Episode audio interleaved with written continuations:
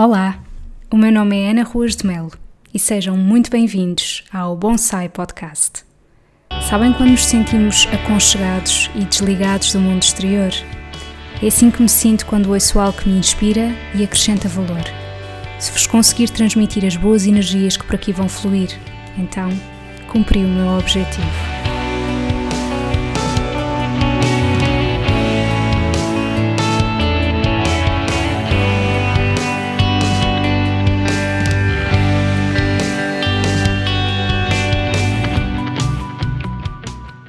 Bem-vindos ao episódio 48 e oficialmente o primeiro episódio de 2021 do Bonsai Podcast.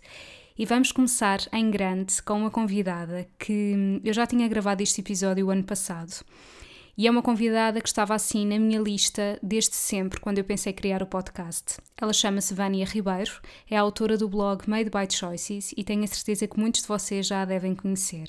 O blog Made by Choices surgiu em 2015, é um blog de receitas vegetarianas, em que hum, a Vânia tem o cuidado de utilizar produtos que são realmente boa qualidade. O que eu quero dizer com isto é que não é simplesmente um blog de receitas vegetarianas, mas que se utilize, por exemplo, manteiga vegetal uh, em vez da manteiga de origem animal, em que se utilizem um, em que se utilize uh, demasiado açúcar, porque tudo isso também pode ser uh, vegetariano, não é? Mas ela tem o cuidado de passar receitas acima de tudo simples, que nós consigamos replicar em nossa casa, que tenham produtos que nós conseguimos encontrar facilmente no supermercado e a Vânia, de facto, começou a distinguir-se muito neste mundo através dos vídeos dela. E vocês vão perceber aqui ao longo desta conversa, de facto, qual é que é o fio condutor todo o trabalho dela. E hum, eu quis fazer este episódio de forma um bocadinho diferente. Eu não pedi à Vânia para se apresentar, eu não pedi à Vânia para explicar o porquê de ter começado uma alimentação de base vegetal. E fiquei até bastante contente por ter esta abordagem e foi do agrado da Vânia também, porque já lhe fizeram muitas das vezes estas questões de por motivos de saúde, de facto, ela começou por reduzir o consumo de produtos de origem animal, mas o meu objetivo aqui com este episódio não era esse, porque eu sinto que há coisas que já estão demasiado faladas, mas sim falar nos bastidores do trabalho dela, porque hum, é muito fácil nós hoje em dia vermos uma fotografia linda no Instagram de comida, mas não sabemos o trabalho que está por trás disso. Portanto, para quem não tenha muita paciência para o lado mais prático da coisa, se calhar não vão achar o episódio tão interessante, mas mas para mim foi muito interessante e acredito que para muitas pessoas também seja importante ver este lado, e por isso nós falamos aqui em questões mais técnicas, uh, no tempo que a Vânia leva até conseguir uh, produzir a fotografia final, e eu acho que conhecer os bastidores também é assim uma curiosidade de muitos, e por isso quis trazer aqui este tema. Espero muito que vocês gostem e fiquem para ouvir até ao fim. Até já! Bem-vinda, Vânia. Muito obrigada por teres aceito o convite em estarmos aqui a gravar este episódio. Obrigada eu pelo convite e estou muito feliz por participar no teu podcast. É uma honra. Oh, tão querida. Olha, Vânia, queria começar por te perguntar como é que surgiu o teu interesse pela cozinha? Se foi, se é uma coisa desde pequena ou se só surgiu mais tarde? Não, olha, uh o interesse pela cozinha não, não, não é de, de, pequena, nem, nem vem. Pronto, eu tenho uma, a minha mãe, a minha mãe tem um jeito fantástico para a cozinha, portanto, uh, se calhar, talvez hoje eu penso assim, hum, se calhar este jeito até, até, até pode ter vindo dela, né? Por, por, todas as experiências que eu, que eu vivi com ela. Mas, mas não, nunca gostei de cozinhar e recordo-me até, até sair de casa, até aos meus 28 anos, que eu cozinhava assim muito básico. Pronto, era comida normal para desenrascar, aquela comida de de jovem adulto, uh, e então não tinha mesmo essa necessidade, nunca senti assim muita necessidade de aprender a cozinhar e de. Pronto, não, foi de, de, desde essa altura. Eu acho que o interesse surgiu na, naquela fase em que eu realmente precisei de começar a cozinhar. Portanto, quando eu saí de casa dos meus pais, comecei a viver com, com o meu, meu, atual marido, uh, então chegou aquela que agora vou ter que cozinhar, né? já minha mãe já não, já não cozinha, uh, vou ter que começar a cozinhar. Naquela altura cozinhava a comida típica tradicional, carne, peixe, assim, o interesse pela, pela, alimentação acho que surgiu mesmo mais quando comecei, comecei a ter necessidade de mudar a minha alimentação. Foi mais ou menos ali em 2014, 2015 que eu fiz a, a transição para, para, uma alimentação vegetariana, ou pelo menos tentar uh, reduzir o consumo de carne. Foi nessa altura mesmo que pronto, aí tive mesmo que aprender a cozinhar como deve ser, porque assim, Se não cozinho carne e peixe, então como é que eu vou, o que é que eu vou cozinhar, não é? Como é que eu vou fazer? Um, porque à partida, cozinhar carne e peixe, há muitas receitas na internet, é fácil da pessoa aprender. Agora, vegetariano, naquela altura, uh, não havia assim tanta coisa como há hoje, então eu tive mesmo que aprender a, a cozinhar, a fazer pratos vegetarianos. Eu acho que foi aí mesmo que, que a paixão surgiu. Claro, obviamente, depois aliado ao meu trabalho, no Made by Choices, uh, eu tenho que cozinhar diariamente, pronto, tenho que fazer testes, tenho que testar as receitas, tenho que fazer as receitas, tenho que fotografar as receitas e, e realmente eu hoje adoro, adoro, gosto mesmo muito. Não sou chefe de cozinha, como costumo dizer, não sou uma chefe, mas uh, as minhas receitas são mesmo adaptadas ao dia a dia e é isso que eu, que eu gosto de transmitir para quem está do outro lado. Exato, e olha, acho que transmites isso muito bem. Sou fã do teu trabalho, como sabes, Vânia. Bom. Olha, e falando então dessa parte dos bastidores, porque às vezes as pessoas não têm muita noção do trabalho que está por trás de uma fotografia linda do Instagram, não é? Portanto, como é que tu começaste a fazer vídeos, fotografia, tudo aquilo que tu fazes, aprendeste por ti ou fizeste algum curso que te ajudasse nesse aspecto? Sim, assim, eu comecei o blog em 2015, portanto, nessa altura eu nunca tinha fotografado com uma, com uma câmera profissional, portanto, uma DSLR, uh, eh, normalmente fotografava com aquelas câmeras normais, digitais, uh, então tive que aprender a trabalhar com uma câmera, comprei a minha primeira câmera que foi uma, uma Canon 600D, que é uma câmera que não é profissional, portanto é uma câmara de entrada, como eles chamam, uh, não é uma câmara full frame, ainda não, tem aquela, não tinha aquelas, aquelas coisas todas XPTO que as câmaras hoje têm. Um, e eu comecei mesmo na altura, como não sabia trabalhar com uma câmera, uma DSLR, um, tive que, fazer, que ir à internet, comecei com os vídeos do YouTube a ver como é que como é que eu fazia as aberturas, como é que se trabalhava em manual, se, se trabalhava com, com flash ou não, portanto eu não trabalho com flash, é tudo manual, uh, e comecei a ver alguns vídeos sobre isso. Depois, entretanto, um, descobri o site da Minimalist Baker, acho que ela agora já não está tanto dedicada às, às receitas vegetarianas, mas eu gostava muito dela. Foi também por aí que eu comecei a aprender muito a cozinhar uh, vegetariana. Ela tinha o site só dedicado à alimentação vegetariana e ela tinha um curso de fotografia no, no, site dela na altura. Portanto, o curso era mesmo aquilo que eu precisava, era para iniciantes, para pessoas que querem aprender a fotografar comida, muito focado para a comida, portanto, era aquilo que eu mesmo que eu precisava e eu comprei o curso na altura e recordo-me que foi aí que eu comecei, ah, já, já, já percebo porque é que funciona este botão, já percebo uh, o que é que é uma objetiva, o que objetivo é que eu tenho que usar em, determinada, em determinados pratos, uh, qual é a objetiva melhor para fotografar comida e vídeo, Pronto, então foi aí que eu comecei a, a ter meus, o meu primeiro contacto com, com a fotografia. O vídeo uh, foi muito aliado à fotografia, eu sabia, eu desde, desde sempre, desde que comecei a Medbite, eu já sabia. Eu para ensinar alguém a fazer comida, eu tenho que ensinar da forma mais, mais visual possível. A fotografia é muito visual, mas o, há uma diferença entre fotografia e o vídeo. No vídeo tu consegues ver todo o processo, todo o passo a passo, consegues ver como é que a receita começa do ponto A e vai parar ao ponto B o resultado final consegues ver todo aquele passo. E era isso que eu queria transmitir hum, às pessoas que, que consumiam o meu conteúdo. Portanto, eu queria que elas aprendessem mesmo de uma forma mais visual e didática possível.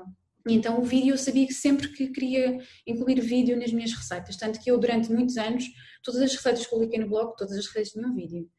Portanto, foi assim, sei lá, só tenho 300 receitas no blog, certamente umas 200 ou quase 300 receitas têm vídeo. Então também tive que aprender como fazer um vídeo do início ao fim, portanto eu, no início fazia tudo sozinha, uh, fotografava o vídeo sozinha, editava o vídeo sozinha. Hoje ainda faço alguns processos desses sozinha, mas já tenho a ajuda do, Pedro, que é o meu marido que me ajuda a filmar. Uh, mas olha, comecei de uma forma muito básica, com eu na altura nem tinha tripé, comecei com, com um candeeiro preso, depois punha a, a câmera por cima e para gravar aqueles aquelas, aquelas imagens, um, aqueles headshots, que são as imagens de cima. Então fazia assim tudo muito de forma rudimentar, mas funcionava, funcionava. Claro que hoje em dia, se eu, se eu for ver o meu primeiro vídeo, que acho que são bebidas, bebidas vegetais, assim, o vídeo está uma qualidade nada para ir além, mas, mas passa a mensagem, pronto. Então foi, foi por aí, eu tive que aprender. De alguma forma vi alguns vídeos, mas não. É mão na massa e vamos aprender e vamos, vamos fazer muitas vezes, vamos errar muitas vezes, às vezes as fotografias vão ficar boas, às vezes vão ficar más. Nessa altura eu nem usava uh, editor de, de, de, imagem, portanto era tudo, saía da, saía da câmara, ia para o computador e postava no blog, portanto não tinha, não havia o que eu faço hoje, não é? A fotografia sai de forma crua, digamos assim, depois é tratada para ficar mais bonita, para as cores ficarem mais harmoniosas, para não ficar com aquela tonalidade amarela que muitas vezes fica, ou, ou cinzenta. Uh, eu não fazia nada disso, portanto, no início as minhas fotografias eram assim um diferentes. Mas vais aprendendo, é tudo uma questão de prática, uh, que tens de ter muito gosto também por aquilo que estás a fazer, porque passas muitas horas a, dedicadas a isto. Uh, e eu acho que descobri uma paixão, foi mesmo assim, por uma necessidade, eu queria começar a partilhar isto e foi, nasceu a minha paixão, que é a fotografia e o vídeo. Que bom, Vânia. E quanto tempo, por exemplo, vamos supor, tu decides tirar fotografia a um prato, até tu conseguires ter a fotografia final, quanto tempo é que isso leva? Olha, o mínimo são 8 horas. Porquê? Porque vamos imaginar assim, por exemplo, agora quero fazer. Agora, olha, vou pensar numa receita que eu gostava de fazer, eu estava a pensar fazer para o blog neste, neste mês, máximo novembro, que seria mousse de, uma mousse de castanhas. Hum, que interessante! Eu, sim, eu tenho uma receita num, num livro, no, das 5 coisas da cozinha saudável, que é uma tarte de castanha. Pronto. E eu, na altura, quando fiz essa tarte de castanha, eu adorei o recheio. Pai, esse recheio é espetacular.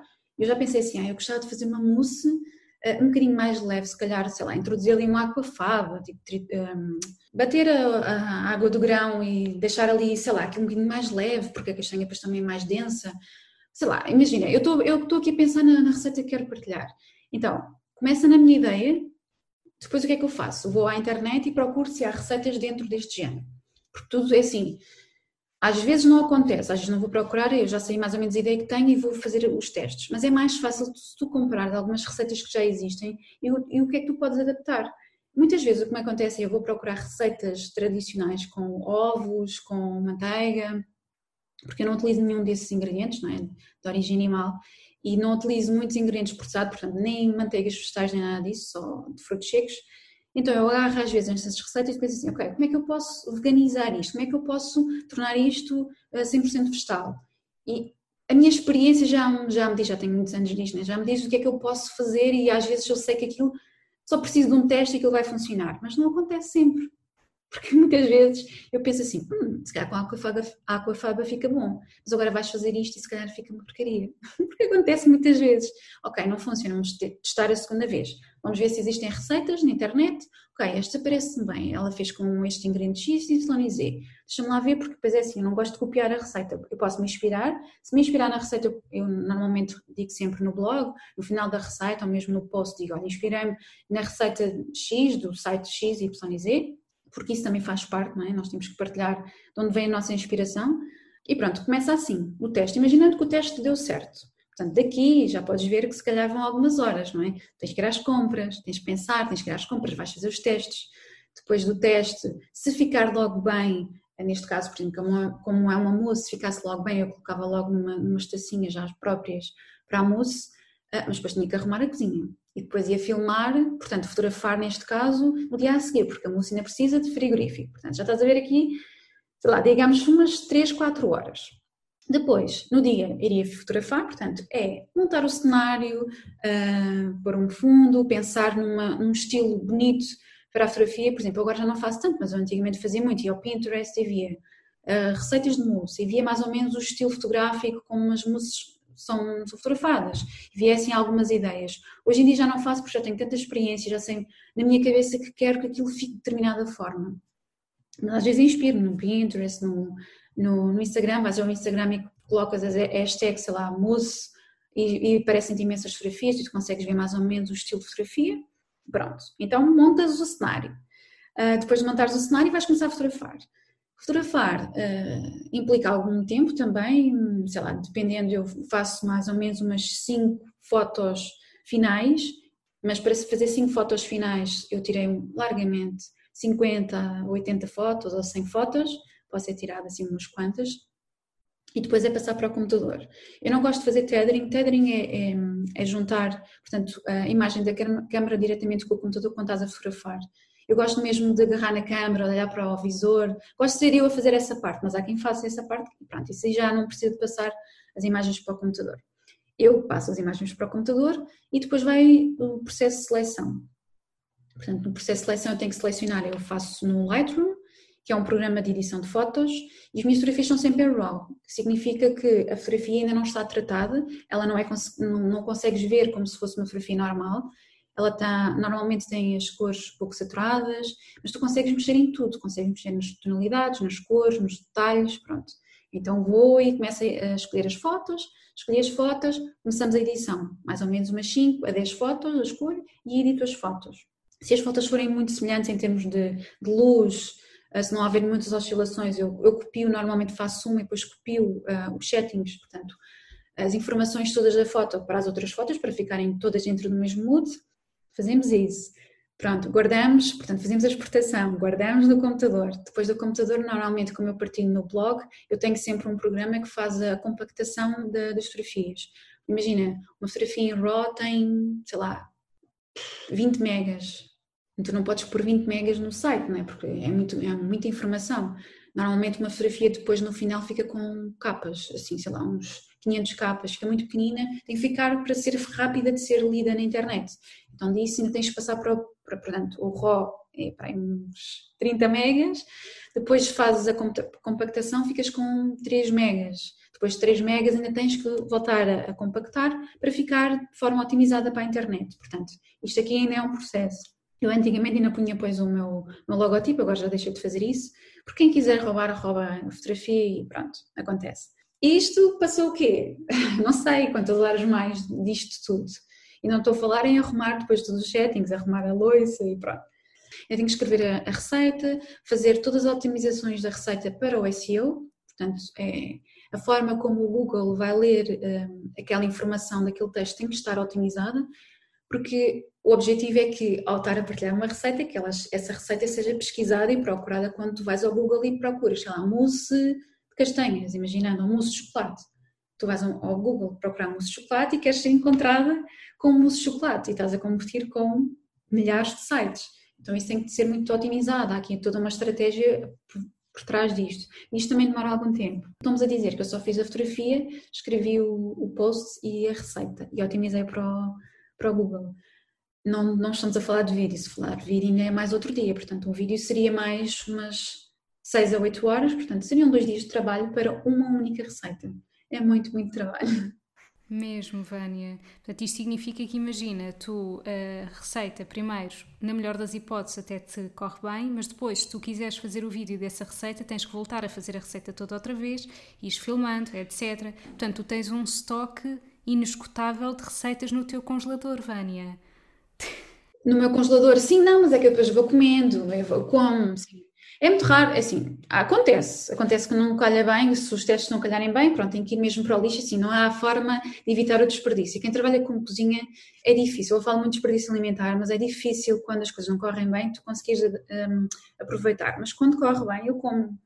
Eu, o Pedro, o meu marido, às vezes eu dou à minha mãe, a minha mãe dá muitas vezes às vizinhas, às amigas, mas é maravilhoso quando eu consigo guardar no, no congelador e depois tenho aquela comida. Eu congelo tudo, tudo, tudo, tudo, quase tudo. É muito raro não, não congelar as coisas, porque depois vou comendo. Não se estraga e consigo aproveitar. Olha, é um dois em um. Consigo, consigo ter comida pronta para comer em casa e é o meu trabalho. Mesmo, exatamente. E como é que tu lidas quando as coisas não te correm bem? Até lidas bem com isso ou ficas muito frustrada quando a receita não corre como tu gostarias?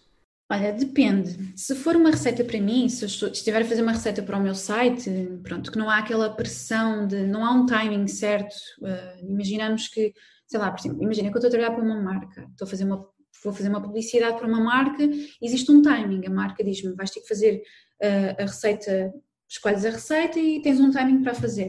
Já me aconteceu muitas vezes é muito frequente que as coisas não corram bem, que a filmagem não tenha ficado bem, que a fotografia não tenha ficado de acordo com o cliente queria.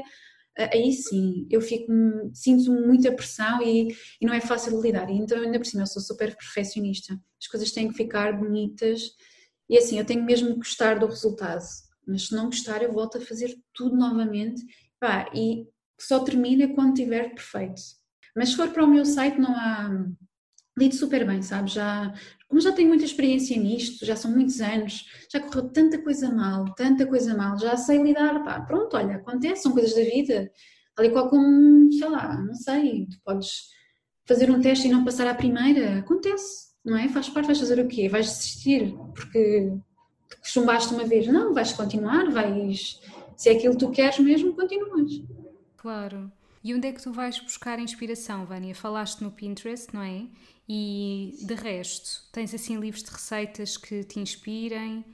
Sim, uh, olha, eu tenho várias, várias fontes de inspiração, várias, várias, várias. Sendo pessoas que eu já sigo há muitos anos da, na área da alimentação vegetariana, sendo blogs estrangeiros, falei há bocadinho da Minimalist Baker, é uma pessoa que eu gosto muito e que sigo, e gosto muito do trabalho dela e vezes inspiro-me em receitas. Aliás, já fiz várias receitas dela mesmo no blog, e que mencionei que foram inspiradas dela. Uh, pronto, por exemplo, a Delícia ela também, a ela é uma inspiração para mim, portanto eu inspiro muito nas receitas que ela faz. Uh, agora estou muito numa onda de desperdício zero, então gosto muito de seguir o Max Lamana, ele fala muito de desperdício alimentar e faz muitas receitas dentro desse género. E também é uma inspiração para mim para eu fazer conteúdo, não que eu faça conteúdo igual a ele, mas inspiro-me imenso, lá, olha, estou-me a lembrar que ele fez no outro dia uma, um Reels de de crotons, como o que fazer com o pão quando o pão já está assim seco. E aquele, eu vi aquele vídeo e pensei assim, não, vou fazer uma coisa do género, uh, mas vou pensar assim, ok, o que é que eu posso fazer se eu tiver o pão uh, muito, muito, muito rijo? Podemos fazer várias coisas, não é? Podemos fazer, sei lá, papas de, de pão, a sorda, podemos fazer eh, pão ralado, crotons. Então, daí eu tirei logo dois conteúdos, fiz pão ralado e fiz os crotons. Fiz os cortons da forma como ele faz e fiz os cortons da forma como eu faço em casa, que é no forno, então dei essa opção. Então, estás a ver? Eu às vezes vejo o conteúdo de alguém e penso assim, é pá, espetacular, nunca tinha pensado nisto, vou fazer algo dentro do género, não copiando, não sendo igual, mas dentro de, do meu, da forma como eu gosto de partilhar o meu conteúdo. E também vem muito por aí. Às vezes também vem de, mesmo daquilo que, que o meu público pede. Eu muitas vezes abro as, hum, as perguntas no Instagram e pergunto que é que vocês gostavam de, de, ver? Quais são as vossas dificuldades? Que, que, receitas é que gostavam de ver nos próximos tempos? E eu tenho sempre ideias espetaculares, às vezes coisas que não me lembro. Olha, esta da música de castanhas foi de uma pessoa que me sugeriu. Ah, estamos na altura das castanhas, uh, para além das castanhas assadas, outro, que outras receitas pode, podemos fazer com castanhas? Eu pensei, ah, olha, está aqui uma ideia, porque não, não é? Pronto, então vem assim muito de, de, várias pessoas, mas já aconteceu comprar revistas, às vezes compro aquelas revistas do Continente, do Pingo Doce, receitas de carne e peixe, eu olho para elas e já vejo ali um tofu. já vejo ali tipo. Tenho uma receita no blog que é um tofu agridoce, que foi de uma receita de, um, de uma revista do Pingo Doce, por exemplo. Olhei para ela e pensei assim: esta receita tem uma pinta tão boa, isto deve ficar tão bom com tofu, tenho que experimentar. Ah, e fiz com tofu e correu super bem. Mudei um outro ingrediente, não pus o porco, coloquei o tofu e ficou espetacular. E as pessoas adoram aquela receita. Pronto, então vem muito daí. Exato. E, e havendo tanta, uh, tantas pessoas com receitas e que tiram fotografias às receitas, o que é que tu achas, Vânia, que é assim mesmo importante para que a pessoa se consiga diferenciar nesse mercado? Em primeiro lugar, acho que tu tens de criar o teu, teu estilo. Oh, antes de criar o teu estilo, sabes? Eu acho que nem é tanto criar o teu estilo de fotografia, tens que perceber o que é, como é que gostas de fotografar. Nem é tanto isso, é qual é a mensagem que tu queres passar ao teu público? O que é que tu, o que é que qual é o teu objetivo com o teu trabalho? Qual é o teu objetivo? Só queres partilhar uma receita porque sim, porque gostas de cozinhar e queres partilhar receitas? Tu queres ensinar algo, alguma coisa ao teu público? Tu queres que a tua receita seja fácil, replicável, que seja apelativa e que as pessoas olhem para ela e pensem assim: ah, eu vou fazer isto porque, porque sei lá, tem ingredientes bons, eu posso introduzir mais, aliment mais alimentos vegetais na minha, na minha alimentação. Eu penso muito por aí. O que é que eu estou a querer transmitir com, esta, com, esta, com o meu conteúdo? O que é que eu quero ensinar? Se tu começares por aí, logo aí à partida tu vais ser diferente das outras pessoas, porque cada pessoa tem um, um objetivo diferente. Imaginando, eu posso ser uma pessoa que, que, tem um trabalho muito semelhante ao meu, mas o objetivo dela é diferente do meu. Pronto, só, só aí, não é? Só a forma como tu vês aquela partilha, já, só aí já é diferente. Claro que depois há mais coisas, pronto, e, e veres o teu estilo, portanto, fotografia, há, há pessoas que gostam muito de fotografar uh, fotografias escuras, naquele tom assim mais escuro, há pessoas que gostam de fotografar num tom mais claro. Um, eu sei que, por exemplo, no meu caso eu diferencio muito pelos vídeos, porque foi por aí que eu comecei, na altura, em 2015, não havia muitas pessoas em Portugal a fazer vídeos, não, não havia canais do YouTube portugueses a fazer vídeos.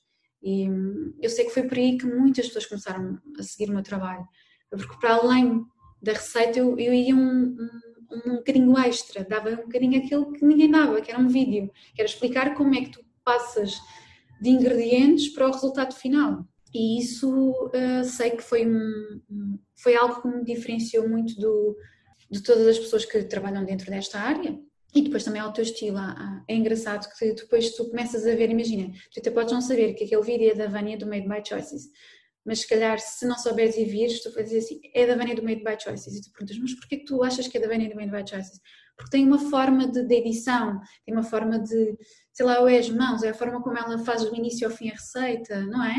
Tu, às vezes começas, consegues detectar que até nem sabendo de quem é, de quem é aquilo, tu sentes assim, pá, não, isto é daquela pessoa. Porquê? Porque é um estilo próprio, é uma forma própria de mostrar as coisas. É mesmo. E sabes, eu sinto isso com o teu trabalho e também já entrevistei a Joana Limão e com o dela. Eu vejo uma fotografia, eu sei, esta fotografia é da Joana Limão. E com o teu também, porque eu acho que eu não te sei explicar o que é, mas percebe-se perfeitamente que, que vem de vocês. E acho que sim, o teu trabalho diferencia-se imenso pelos vídeos, super explicativos, simples mesmo. Portanto, concordo perfeitamente, é esse fator diferenciador, não é? Se bem que é assim um bocadinho. Um, como é um mercado que tanta gente uh, está dentro dele, não é? Existem tantas receitas, exato. É preciso mesmo, para já, a pessoa gostar muito disso, não é? Porque todos os teus relatos dá muito trabalho e nem sempre as pessoas têm ideia do trabalho que dá. E pronto, portanto, a pessoa gostar mesmo muito de fazer isso e estar disposta a que as coisas corram mal, não é?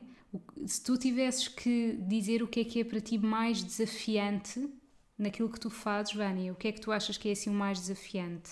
Olha, uh, em termos de trabalho ou em termos de, de resultados, ou não sei, eu sim, eu posso dizer em termos de trabalho. Em termos de trabalho, o que é mais desafiante é gerir uh, as expectativas, portanto, é gerir aquilo que tu pensas, imaginando. Eu sei que se calhar muitas pessoas dizem, ah, não, mas isso não, não conta para nada, conta sim.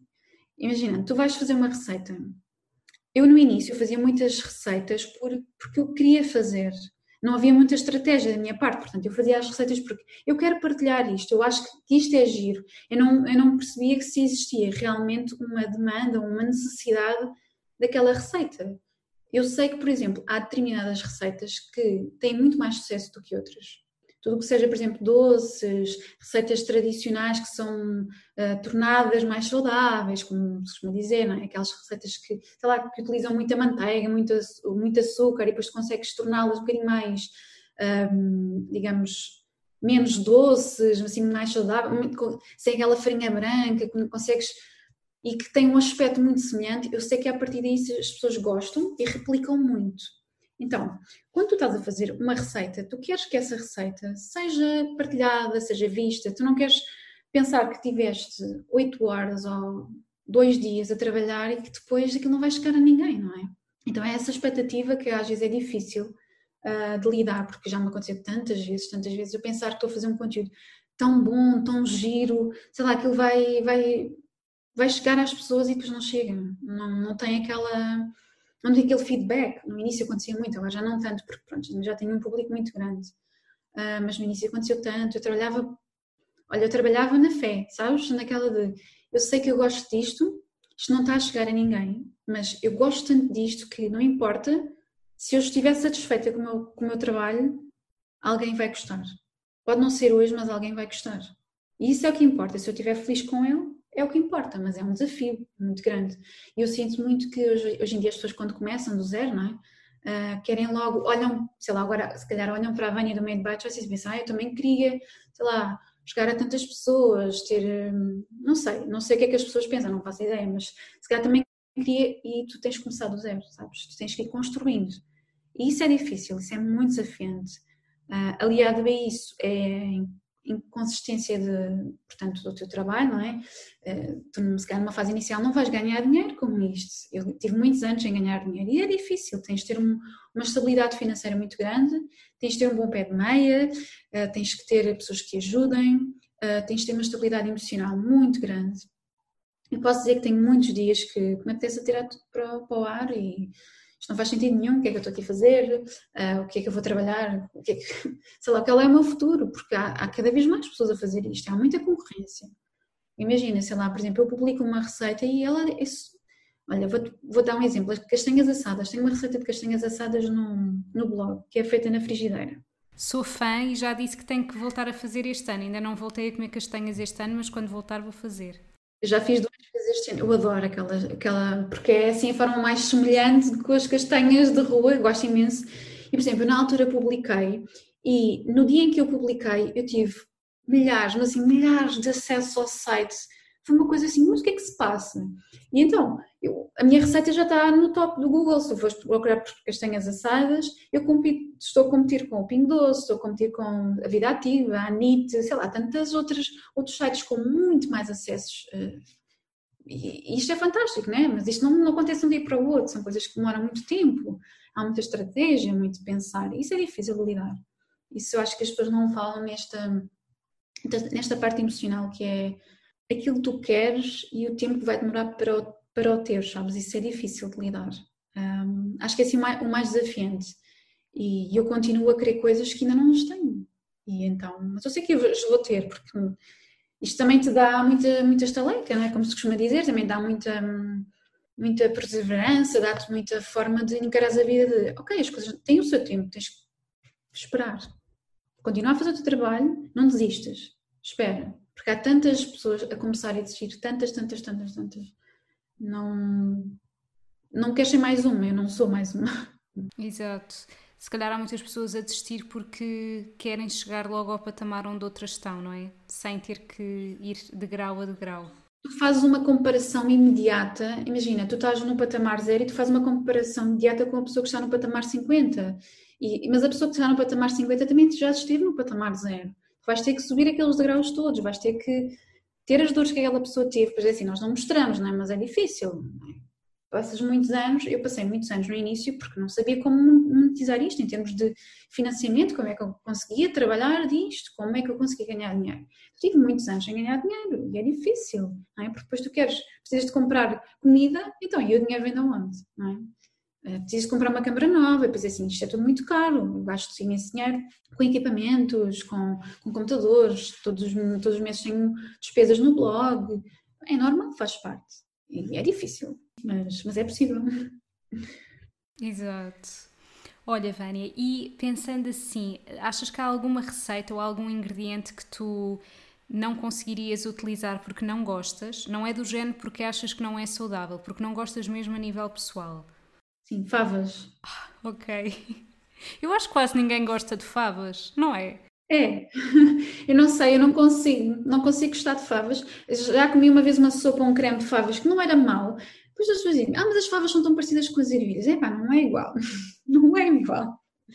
Que é um bocadinho maçudo, tem aquele sabor. Não, favas não consigo mesmo. Não há nenhuma receita no meu blog com favas. Lamento, mas é porque eu não gosto mesmo. Eu não consigo criar uma receita só porque as outras pessoas gostam, eu tenho que gostar. Portanto, tudo o que está num site que já, já fiz, eu gosto mesmo daquilo. Eu gosto mesmo e consumo, e são receitas que eu como facilmente no meu dia a dia.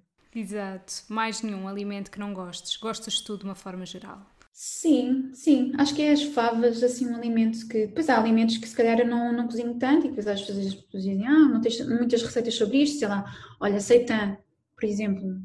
Seitã, eu não tenho nenhuma receita de seitã no site Comecei há um ano e pouco a cozinhar com seitã, com algumas receitas que, que, fui vendo, mas não é um alimento que eu adoro, não é? Porque aquilo é muito maçudo e depois, não sei, não consigo. então não tenho nenhuma receita de seitã.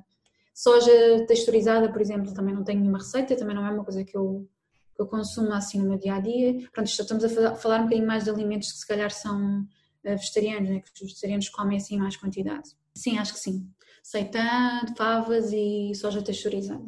E restaurantes a que tu vais e que também te inspiram? Também é uma fonte de inspiração para ti, Vânia? Sim, sem dúvida, sim, sem dúvida. Gosto muito do O26, Vegan Food, não sei se já foste lá. Já, por acaso fui lá, agora recentemente outra vez, já não ia há imenso tempo. E ah, eles são muito incríveis mesmo. Eu acho que é o restaurante mais à frente a nível vegetariano.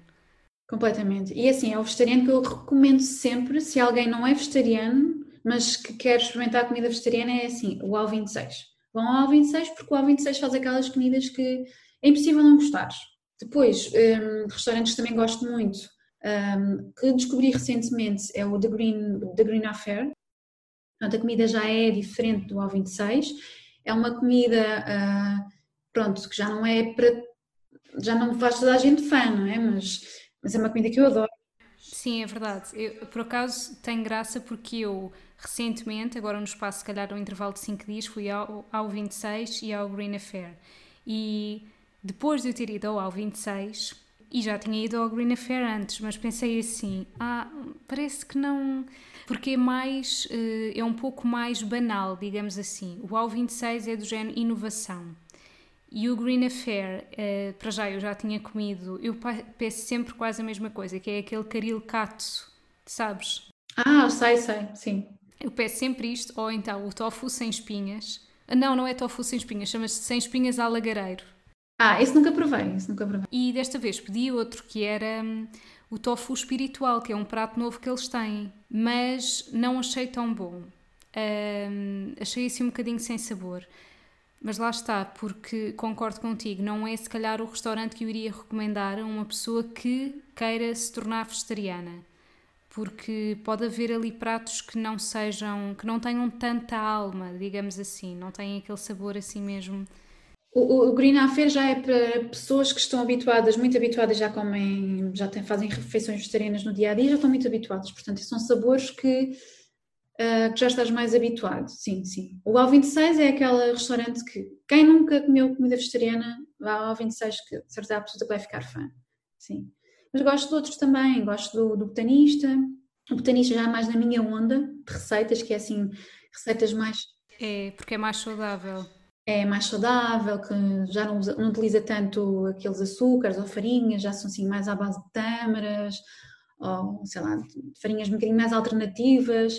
Uh, e depois é, o, o, botanista também trabalha muito com a, com a, parte visual, não é? Com a comida bonita, mas lá está, o botanista já não é um, aquele restaurante que eu, diria, que eu diria, se tu nunca comeste comida vegetariana, primeiro começa por o 26, depois vais, vais para estes. Mas sim, também gosto. Mas Lisboa tem restaurantes fantásticos. Uhum. O Vegana Patty, por acaso nem sei se ele ainda existe. Sim, já, já lá fui também, gostei. É comida mais indiana, assim, com temperos mais, mais virados para também gosto. Mas um que eu gosto muito, já não vai há imenso tempo, é o Psi, restaurante vegetariano, não sei se já foste. Ah, sim, sim, sim, já fui também, certo. É assim um restaurante muito antigo, mas também é bom, também tem comida muito boa, eu gosto. Também já tive mais experiências, mas pronto. Já tive muito boas experiências lá, já tive mais experiências lá, portanto é igual a mim. E sabes quando.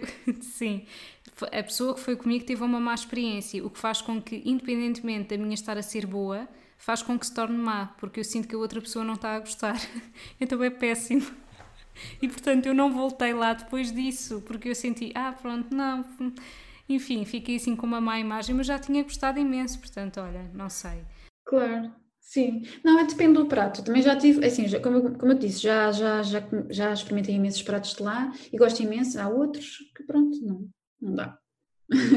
E falando também ainda em termos de inspiração, o que é que tu fazes quando há aqueles dias em que não estás mesmo para aí virado? Ou seja, tens de continuar a produzir conteúdo, não é? Mas há de haver momentos em que não te apetece cozinhar, como todos nós, não é? Nem todos os dias nos apetece ir para a cozinha, estamos inspirados.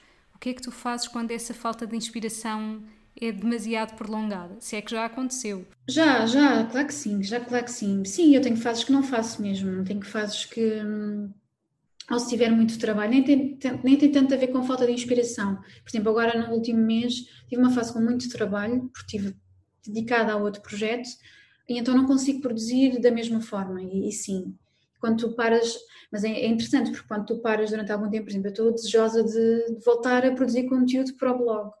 estou desejosa porque já estou há muito tempo sem fazer. Acho que o último conteúdo que criei já foi, foi no início deste mês, já, foi, já faz quase um mês. Um, e estou desejosa de. Portanto, essas pausas também me permitem depois ter vontade de voltar. E é necessário sério, é mesmo necessário, tu não consegues estar um, meses a fio a produzir sem nunca falhar, nunca ter vontade de, epá, preciso parar. Até porque a criatividade também vem muito nas pausas, não é? E eu paro mesmo, paro. Se, claro que, obviamente, se não estiver a trabalhar para uma marca ou se não estiver a fazer alguma, algum trabalho em específico, mas se não estiver, se não houver essa pressão, portanto, eu é que coloco a pressão do meu trabalho no, no meio do White Choices, se não tiver, eu paro. Pronto mas também já tenho muito conteúdo criado, portanto eu mesmo eu posso parar e o blog continua a crescer, então é, é ótimo. E dos meios de comunicação, o teu favorito é o blog, Vânia, comparativamente, por exemplo, com Instagram, Facebook? São diferentes, assim, o blog é, é a casa, sabes, é, é onde está tudo, é onde, é onde eu consigo canalizar toda a gente, todas as pessoas, uh, e é o, o sítio mais fácil fácil, entre aspas, mais fácil para tu teres, um, teres uh, novos, novas pessoas a chegar, sabes? Uh, porque o Google, se tu trabalhares bem os, os posts e o conteúdo, o Google é muito fácil. Aliás, se, se pensares, onde é que tu vais quando procuras uma receita? Não vais ao Instagram, pois não? Não vais procurar lá como fazer panquecas, certeza absoluta. Vais ao Google. Então é no Google que está o meu trabalho, não é? É lá que que as pessoas chegam até mim, grande parte das pessoas.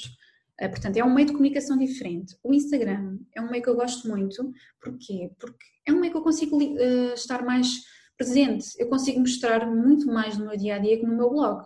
Eu, para mostrar coisas no meu blog, tenho que gravar um vídeo, mas não é imediato, não é? O Instagram é muito imediato e tu consegues falar logo com a pessoa, uh, mostrar mesmo como é que as coisas estão naquele momento e explicar o que é que se passa. No blog, não.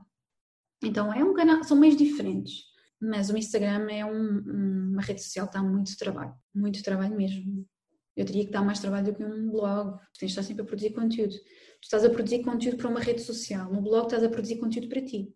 E três perguntinhas finais que eu costumo sempre fazer. Uma delas é se há alguma comida, algum prato que tu costumasses comer na tua infância que não seria vegetariano, não é? Ou não? E que sintas uma saudadezinha especial. Sim, é assim, há, há, um, há um prato que eu, que eu adorava e que agora faço, mas vegetariano, que é a canja de. Eu, eu adorava canja de galinha e agora como canja de cogumelos, assim, adoro, é assim, um dos meus pratos favoritos, mas que felizmente eu consegui replicar para, para a versão vegetariana e adoro. É aqueles pratos de conforto, sabes, de infância, de canja. Quem é que não gostava? Pronto, a canja é associada quando somos doentes, mas eu adorava. Pronto. Exato. Assim, um prato de infância. Sabes que eu não tenho saudades de carne, de comer carne, pratos de carne. O que eu tenho saudades são dos momentos que remetem à comida. O que eu sinto saudades é de comer marisco, mas não tanto pelo marisco, uh, mas porque eu passava muitos verões em casa dos meus tios, que eles são do Algarve, e eles todos os domingos vão, no verão, vão à, à, ilha apanhar caranguejo, meijo, camarão, pronto, compram camarão. Então havia sempre ao domingo um, o banquete do, do marisco. E eu tenho saudades disso, sabes? Às vezes penso, se eu voltasse a comer alguma coisa, o que é que eu poderia comer? Era marisco, camarão, sei lá, mas é mais pela, pelas memórias que isso me traz, não tanto porque tenho mesmo desejo e porque sinto uma necessidade enorme de comer. Então acho que seria mais isso, talvez. E se só pudesse ir a mais um sítio no mundo, onde é que tu escolhias ir? Só pudesse ir a mais um sítio, assim, um país? Ou um local? Um país ou um local, sim, exato. Boa pergunta. É difícil, ainda por mais agora nos tempos que correm, não é, Vânia? A pessoa pensar que seria a nossa última oportunidade, meu Deus. Caramba, sim mesmo. Ai, sei lá, se pudesse estar agora assim num sítio, estaria, eu queria visitar Nova Zelândia. Queria muito, quero muito ver fazer isso. E se eu pudesse só ir a um sítio, era aí que eu ia. Nova Zelândia, gostava muito de lá ir. Já lá foste, não sei? Não, não fui. Quero, quero muito. Não fui, mas, mas tenho um episódio que não sei se já ouviste com uma rapariga que emigrou para a Nova Zelândia. Ainda não vi esse episódio, mas já ouvi um episódio que fizeste tudo uma viagem, não me lembro onde é que foi, mas é dos teus primeiros episódios, sim deve ter sido. Ah, uh, o primeiro de todos sobre a viagem foi à Islândia. Exatamente, a Islândia. É exatamente esse. Sim, sim. Bem, a Islândia é mesmo incrível. Acho que foi assim o sítio mais fora da caixa que eu visitei até agora. Não que já tenha ido a imensos sítios, mas. Uhum, claro. E tu, onde é que tu ias? Ah, exato, onde é que eu ia? Boa, boa, Vânia. Onde é que eu ia? Sabes que antes da pandemia começar, eu tinha muito uma fixação de ir à Índia, que passou a ser assim do género, ok, agora é que eu não quero mesmo ir, não é? Mas, assim, é muito difícil.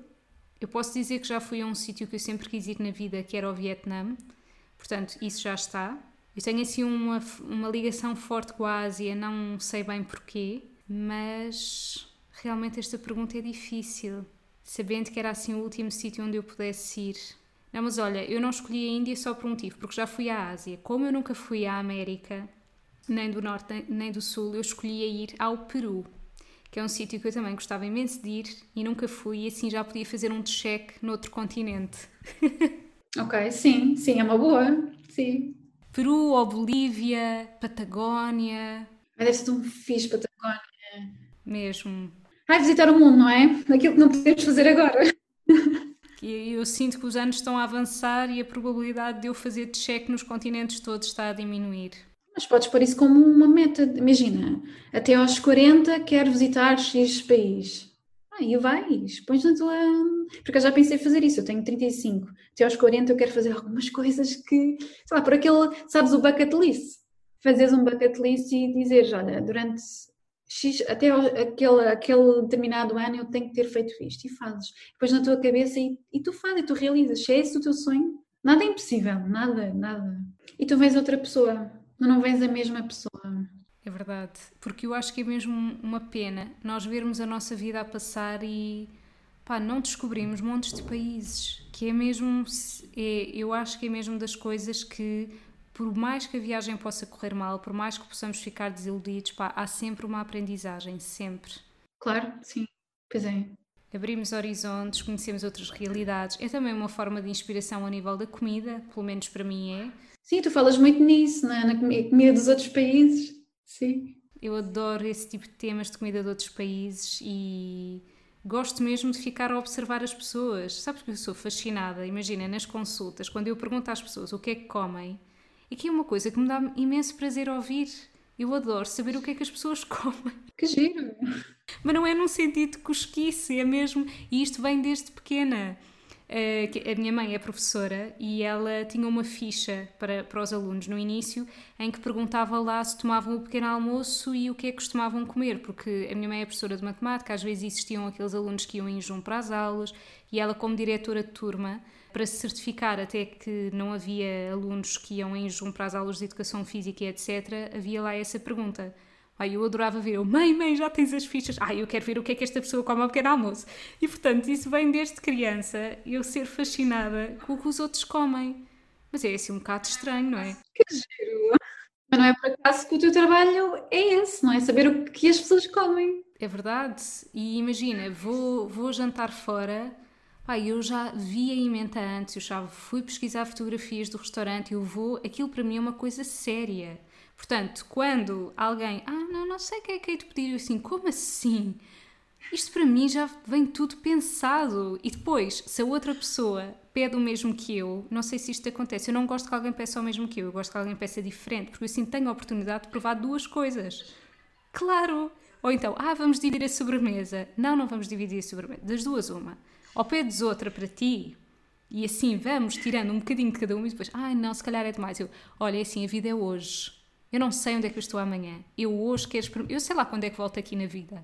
Quero experimentar as duas sobremesas. Claro que não vou pedir todas do menu, não é? Mas aquelas que chamam por mim, porque eu não sei quando é que eu tenho essa oportunidade. Mas olha que no Al 26 tu podes pedir isso. Um pouquinho. É, como é que ele se chama? Não sei se já, já, já experimentaste isso. Ai, é tipo pijama tens uma degustação de sobremesas. Podes experimentar todas. Pelo menos era assim, agora não sei se eles ainda continuam a fazer isso. Mas sabes que eu já fiz isso uma vez num restaurante e a quantidade que vinha de cada era tão pouco. Pois, só dá para uma colher quase. Pá, porque não, e, e, o nosso objetivo é agora, prepara-te para dividirmos por quatro pessoas. Não, aquilo era ridículo. Imagina estares a tentar dividir um bombom por quatro pessoas. É que eu nem sequer, não chegou à papila gustativa, juro-te. Não dá, pois. Não, e o problema é que se tu gostas muito da, da, da sobremesa, pensas assim, mas agora eu quero comer mais. Exato. E nós nesse dia tivemos que nos controlar, porque o nosso objetivo era depois pedir aquela que gostássemos mais, mas depois já não pedimos. Portanto, nem sempre funciona para mim, mas sim, é uma boa estratégia. E última pergunta, Vânia.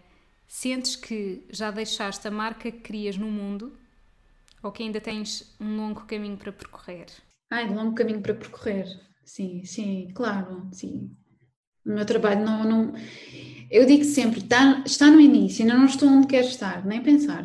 Ou onde quero deixar a minha marca. Não, ainda não há muita coisa para fazer. Muita, muita mesmo. Um dos meus objetivos, próximos objetivos, é gostava mesmo de ter pessoas a trabalhar comigo. É um sonho ter, conseguir pegar um ordenado, mas ter assim, pessoas a full time a trabalhar comigo. Ser, não ser patroa, não é isso, mas que o meu trabalho gere, ah, tenha sustentabilidade suficiente para pagar ordenados. Não sei porquê, mas quero muito ter pessoas a trabalhar comigo. Não sei porquê não, eu preciso de pessoas a trabalhar comigo, mas quero mesmo que elas estejam a trabalhar full time. Pronto, isto é uma das coisas. Mas gostava realmente de, fazer chegar este trabalho a mais, pessoas, de uma forma diferente, sei lá, tenho, tenho, tantos, tenho tantos objetivos com, com este trabalho que... Ah não, ainda vou precisar de muitos anos para, para chegar lá. Sim. Olha, e que bom ter tantos objetivos, porque assim naqueles dias, como tu disseste, que às vezes te apetece mandar tudo ao ar, lembrar-te desses objetivos é mesmo um ótimo combustível para quereres continuar. É sempre, sempre. Eu agarro-me sempre a eles. Sempre. Porque é que eu comecei? Há sempre várias perguntas que faço. Portanto, também é uma, uma dica que eu posso deixar. É porque quando estiveres assim muito em baixo, é pensar porque é que começaste? És feliz no que estás a fazer? Ou isto? Porque assim, tu não és um momento mau. Também não és um momento bom. Tu és tudo, não é? Eh, simplesmente naquele dia estás num momento mau. Então, perguntares, fazer sempre a pergunta: eu, eu gosto do que estou a fazer, isto, este trabalho realiza-me? Este trabalho está, está de acordo com o meu estilo de vida, é aquilo que eu quero viver no meu futuro? Se a resposta é sim, então, ok, isto é um dia. Amanhã vou estar melhor. E é assim que, que tem que se, que se fazer. Se a resposta for não, então se calhar aí tens que ponderar melhor. E não há nada de errado eu tenho uma coisa que é, eu gosto de começar as coisas do início ao fim e não há nada de errado se tu quiseres mudar. Porque às vezes as pessoas acham que, ai, mas eu comecei um projeto e depois não, não, não o terminei. Não há falhar, simplesmente mudaste de rota. E isso também pode acontecer. Por acaso a mim nunca me aconteceu porque eu, desde o início até agora, está sempre tudo muito alinhado com o que eu quero e vou fazer. Mas se algum dia acontecer eu não estar feliz por algum motivo, alguma razão, já isso vai-se notar no meu trabalho, e não faz sentido estar a fazer. É? Acima de tudo, tem que haver uma satisfação profissional. Claro que, obviamente, aliada a, a ganhar dinheiro, não é? Tu tens que. Isto é tudo muito bonito, vivermos nos nossos sonhos, mas nós temos que conseguir que isto seja um negócio. No final do dia, isto é um negócio. Mas se não estiver alinhado com aquilo que tu gostas realmente, pá, que te dá gosto, dá prazer, imagina, tu dizes, pá, dá-me imenso prazer ver o que as pessoas comem. Isso é uma coisa tua, sabes? É uma coisa única, é uma coisa que é uma característica tua. No dia em que tu deixaste de ter esse prazer, esse gosto, se calhar não faz sentido trabalhares com o que trabalhas, não é? Então não há nada de errado também mudar, não há nada de mal. E faz parte da vida. Então acho que é isso. Obrigada, Vânia, pela nossa conversa. Obrigada eu. Obrigada por estarem desse lado. Acompanhem o meu trabalho no meu Facebook e Instagram com o nome anaruasmel.nutricionista e também no meu site www.anaruasmelnutricionista.pt. Podem inclusivamente subscrever a newsletter e ficarem a parte toda a inspiração que eu partilho todos os meses para quem acompanha o meu trabalho. Muito obrigada por estarem desse lado, um grande beijinho e vemo-nos no próximo episódio.